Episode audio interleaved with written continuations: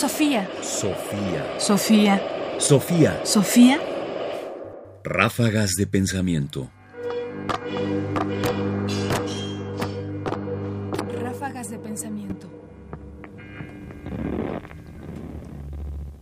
Cuidar la salud pública frente a los charlatanes.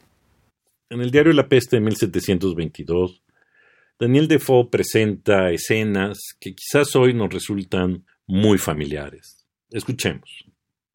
En lo que se refiere a la salud pública, conviene señalar aquí que, viendo la estupidez del populacho que corría hacia la locura detrás de curanderos, charlatanes, brujos y adivinos, el Lord Mayor, un caballero muy sobrio y religioso, designó médicos y cirujanos para aliviar a los pobres, quiero decir a los enfermos pobres, y en especial ordenó al Colegio de Médicos la publicación de instrucciones acerca de remedios baratos para todas las instancias de la enfermedad.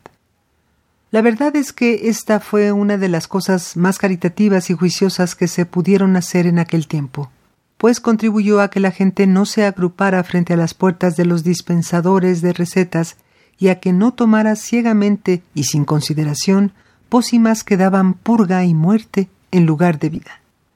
Para dar a conocer estas directivas se consultó al colegio en pleno. Se las calculó especialmente para el uso de los pobres. Se recomendaron medicinas baratas y se dieron copias gratis a todo el que las deseara. Daniel Defoe, Diario del Año de la Peste. ¿No le resulta familiar? Al igual que entonces, estamos a merced de los charlatanes, de los curanderos, ¿Quién no ha oído hablar, digamos, de todas las curas milagrosas, de las microgotitas, de cítricos que nos defienden contra cualquier enfermedad? Y al mismo tiempo, hay un esfuerzo enorme a favor de la salud pública, porque esta es la verdadera estrategia para combatir al mismo tiempo la esperanza que surge de la ignorancia y al mismo tiempo ofrecer una verdadera esperanza. El problema de la salud pública se hizo enormemente evidente en este periodo de epidemia. Claramente se mostró la desigualdad y la necesidad de poner la salud al alcance de absolutamente todos. Sofía. Sofía. Sofía. Sofía. Radio UNAM presentó Ráfagas de Pensamiento. Más información en la página ernestopriani.com.